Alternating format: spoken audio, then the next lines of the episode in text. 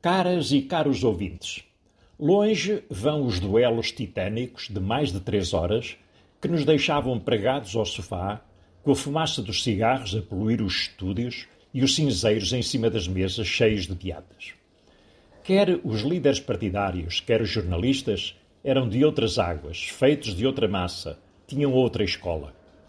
Sentia-se que os políticos tinham uma ideia concreta para o país e que se batiam por ela tinham uma agenda patriótica, fosse qual fosse o seu quadrante partidário. Era o tempo das ideologias e das vontades de aço.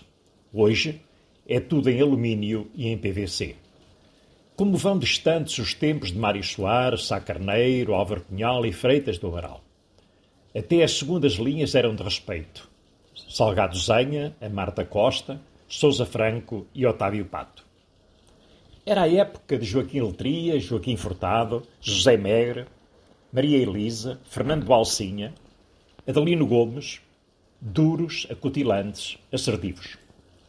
Hoje vamos a meio de 30 debates previstos, que durante 15 dias, com cinco estreantes e três veteranos, passam nas televisões.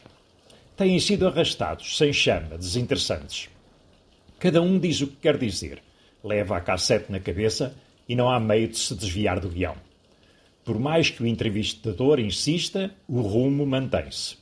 Falam para os fiéis, que já convencidos batem palmas, para os devotos que os seguem e neles só encontram virtudes.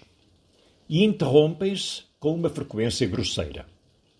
Talvez sabendo de antemão que vinham condenados a ser monótonos, descoloridos e estafados, todas as televisões convergiram na vontade de os fazerem curtos, em menos de meia hora se apagam, vão-se num sopro que pouco tem de democrático. Para mais do que isso, não haveria de facto paciência. Até para a semana, com um bem-aja beirão.